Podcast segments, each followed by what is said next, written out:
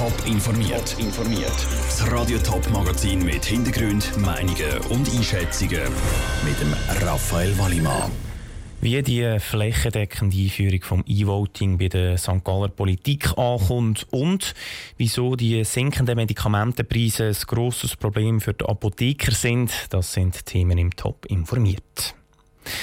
Eigentlich hat der Kanton St. Gallen das E-Voting schon im Herbst einführen. Die Stimmbürger hätten bei den nationalen Wahlen im Oktober das erste Mal ihre Stimme elektronisch können abgeben Von diesem Plan rückt der Kanton jetzt aber ab. Die Sicherheitsbedenken sind noch zu gross. Michel Eckimann. Seit zehn Jahren verfolgt der Kanton St. Gallen Pläne zum elektronisch Abstimmen. Jetzt wird es aber immer wie konkreter. Die zweite Testphase ist abgeschlossen. Fünf Gemeinden haben die Stimmbürger ihre Stimme elektronisch abgeben Der Kanton ist mit den Rückmeldungen zufrieden und gleich steht er jetzt auf Brems. Das liegt mit einem Systemwechsel zusammen. Der Kanton Genf gibt sein System, das auch St. Gallen braucht hat, auf. Darum wechselt St. Gallen zum System der Post. Dort gibt es aber noch Sicherheitsbedenken.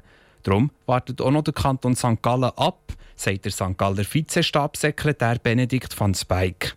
Wir sehen aber natürlich die Sicherheitsrisiken auch und wir möchten darum auch mit der nötigen Vorsicht vorgehen, schrittweise auch keinen zeitlichen Druck aufsetzen und auch darum haben wir uns jetzt die Zeit genommen, um im nächsten Jahr wieder super einzusteigen und jetzt insbesondere bei den Wahlen auf E-Voting zu verzichten.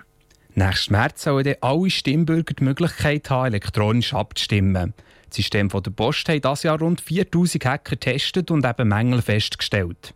Am St. Galler SVP-Kantonsrat Sascha Schmidt wäre es darum lieber, den Plan vom E-Voting ganz auf Eis zu legen.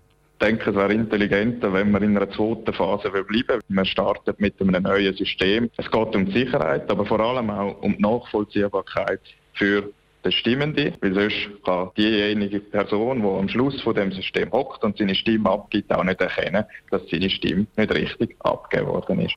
Etwas anders tönt es bei linken Kantonspolitikern. Der Edrit Hasler von der SP versteht Sicherheitsbedenken zum E-Voting, aber es ist aber gleichzeitig auch so, dass wir uns überlegen wie kann man unsere Demokratie weiterentwickeln. Und die Art und Weise, wie man seine Stimme abgeben kann Wahlen und Abstimmungen, da gehört dazu. Da muss man darüber nachdenken. Man hat schon, wo die Führung von der Briefwahl gekommen ist, hat man ein bisschen ähnliche Diskussionen geführt, wo es interessanterweise auch um Sicherheit im Zusammenhang mit der Post gegangen ist. Der, Kanton St. Gallen will sich aber selber nicht unter Druck setzen und abwarten, wie es mit dem System der Post weitergeht. Michel Eckimann hat berichtet. Auch in der nationalen Politik ist das E-Voting ein grosses Thema. Aktuell läuft die Unterschriftensammlung für eine Volksinitiative, die im E-Voting den Stecker ziehen Gesundheitskosten sind ein Leidungsthema. Jedes Jahr steigen Krankenkassenprämien und die Medikamente kosten im Vergleich zum Ausland immer noch sehr viel. Bei den Medikamentenpreisen hat sich die Situation aber ein bisschen beruhigt. Über die letzten drei Jahre ist viel Geld gespart worden. Das heißt, dass gewisse Medikamente günstiger geworden sind. Das hat aber gravierende Auswirkungen auf die Apotheker. Ruhe Schmenzi. Der Verkauf von Medikamenten ist das Hauptgeschäft der Apotheken.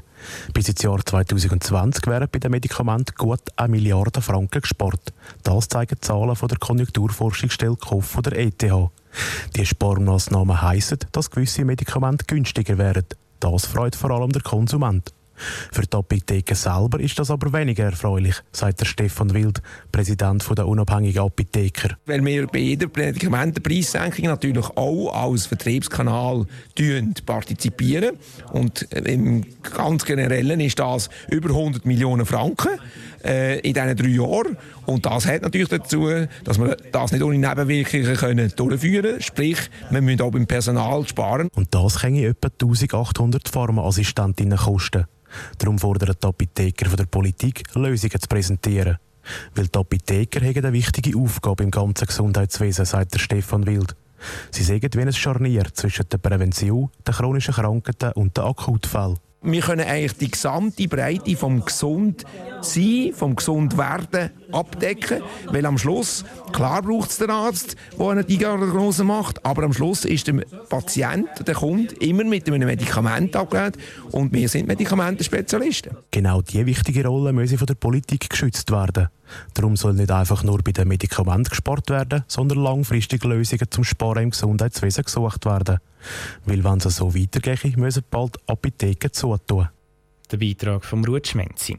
Mit einer Petition wollen die Apotheker auf ihre Lage aufmerksam machen. Die Petition haben innerhalb von 60 Tagen über 340.000 Leute unterschrieben. Zudem ist im Bundeshaus auch noch eine Motion zu dem Thema hängig. Top informiert, auch als Podcast. Mehr Informationen gibt es auf toponline.ch.